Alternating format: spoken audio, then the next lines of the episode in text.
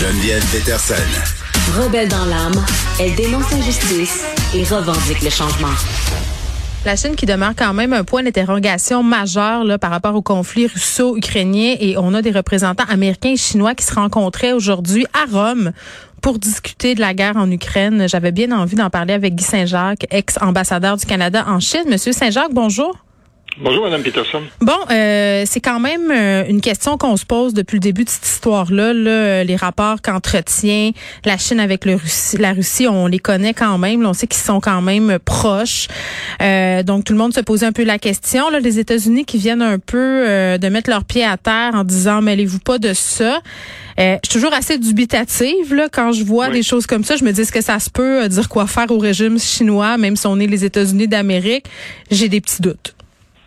Ben, euh, vous avez raison, surtout que il faut se rappeler que juste avant les Jeux olympiques, euh, Xi Jinping puis Vladimir Poutine ont renforcé leur partenariat stratégique et ils ont dit il n'y a, a, rien qui va pouvoir mettre ça à l'épreuve. Puis ce qu'ils partagent ensemble, c'est euh, l'opinion que les États-Unis, c'est une puissance en déclin, qui ont plus le goût de se mêler à, à des conflits internationaux puis de, de jouer le rôle de, de, gendarme. Mais je pense que la Chine a été surprise par l'ampleur de la réaction des pays euh, occidentaux, des, des, sanctions qui ont été mises en place, puis aussi euh, de la résistance des Ukrainiens. Puis là, ils sont face à un dilemme parce que euh, oui, ils ont leur partenariat avec la Russie, puis je pense que les les rapports des services euh, de renseignement américains sont exacts, euh, mm. qu'il y a euh, des envois d'armes puis de, de, munitions, même si habituellement c'est l'inverse, c'est la Russie qui fournit davantage la Chine que l'inverse, mais là, dans ce cas-ci, à cause de leur partenariat, ils font ça, puis là-dessus, probablement que les Chinois vont répondre, vont dire, ben écoutez, vous, vous fournissez bien des, des armes à l'Ukraine, pourquoi nous, on ne le ferait pas avec la Russie? Mais là, aussi, en même temps, euh, ils doivent se rendre compte que plus que la guerre dure, plus qu'il y a un impact sur l'économie mondiale, ça, ça veut dire que ça risque d'avoir un impact significatif sur la Chine, puis surtout qu'ils sont aux prises avec des éclosions importantes de COVID. Puis, euh, avec leur politique, euh, ils ont fermé Shenzhen, ils ont fermé Changchun la semaine passée. Mm-hmm. Ça, ça ralentit l'économie beaucoup quand on ferme une ville de 7 à 10 millions d'habitants. C'est que là, ils sont pris un peu dans le dilemme. Puis moi, je pense que le message de M. Sullivan, le, conseiller à la sécurité nationale de Joe Biden, a dû être, euh, écoutez, euh, il faut que vous mettiez pression, euh, que vous fassiez pression sur la Russie pour qu'elle arrête l'invasion. Puis en fait, il y a une solution que la Chine pourrait mettre de l'avant, c'est de dire, bon, on va déclarer que l'Ukraine est un pays neutre, puis il pourrait avoir une force des Nations Unies pour s'assurer que ça reste le cas. Puis d'autre part, pour les deux petites républiques indépendantes puis la Crimée, ben c'est le statu quo hum. qui prévaut. Mais euh... ben et là, il y a plusieurs affaires euh, dans ce que vous venez de dire, euh, Monsieur Saint-Jacques. La neutralité de la Chine pour le moment. Là, on se rappelle euh, qu'au niveau du vote de l'ONU pour condamner l'invasion en Ukraine, la Chine s'était abstenue de prendre position. le rôle de la Chine aussi dans la désescalade du conflit, je pense que c'est pas à négliger. Mais il y a le fait aussi, vous avez parlé des Olympiques tantôt. La Chine, en tout cas, semble peut-être que je me trompe, là, mais dans une grande opération de relations publiques en ce moment pour essayer de devenir un joueur peut-être euh, moins euh, montré du doigt sans arrêt pour les différents manquements qu'on connaît euh, bon de la Chine. c'est sûr que pour eux, tout ça mis ensemble, c'est un sac de nœuds. J'ai de la misère à voir comment ils pourraient appuyer la Russie avec tout ça. Ben, en fait, c'est clair qu'il y a un, débat en cours à Pékin parce que je pense que les Chinois ont été surpris par l'ampleur de, l'invasion. Ils s'étaient fait dire que c'était pas être une opération militaire limitée, puis probablement que Poutine avait dit que ça mm. va être vite réglé. Puis là, ils s'aperçoivent que c'est un massacre, euh, qu'il y a beaucoup de destruction, que à nouveau que ça dure plus longtemps que prévu. Mm. Qu'on cible des civils aussi.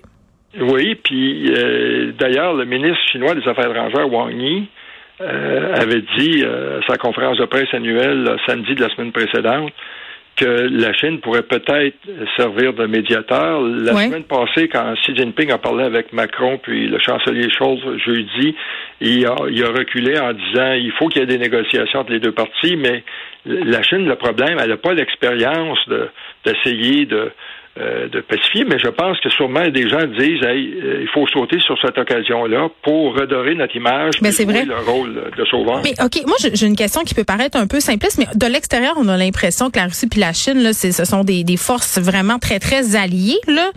Euh, À quel point ce sont des vrais alliés? Euh, puis pas ben, justement un mariage de circonstances pour faire face à l'OTAN? Ben moi, je pense à bien des égards, c'est plus un, mariage de circonstances. Sur ce plan-là, euh, la Chine et son euh, produit euh, intérieur brut, c'est dix fois celui de la Russie. Elle a besoin du pétrole, puis du gaz naturel, puis du blé russe, mais sur le plan des exportations, c'est son onzième marché. C'est pas un, marché important. Puis l'an passé, les échanges commerciaux, le total avec l'Europe, ça a été 800 milliards de dollars. Avec la Russie, ça a été 140 milliards.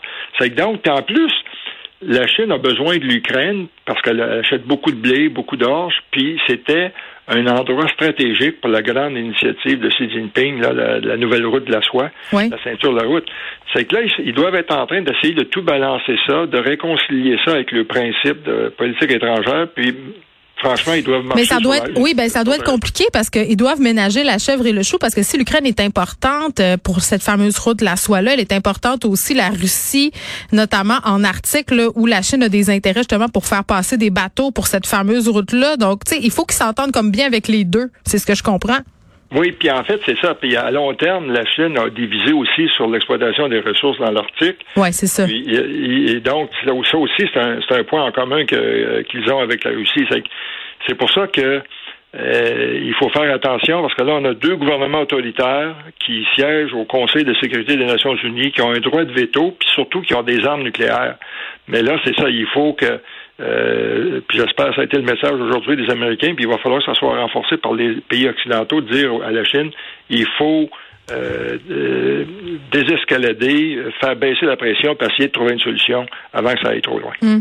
Il y a des analystes qui pensent que la Chine est peut-être en train de regarder très, de très très près le conflit en Ukraine pour voir comment pourrait se dérouler ou quelles seraient les conséquences d'une invasion de Taïwan. Est-ce que vous pensez que c'est crédible et pensez-vous, euh, justement, on parlait de la réaction qui est vive de la part des gouvernements occidentaux, euh, est-ce que vous pensez que ça a pu servir à refroidir un peu les ardeurs de la Chine à ce niveau-là?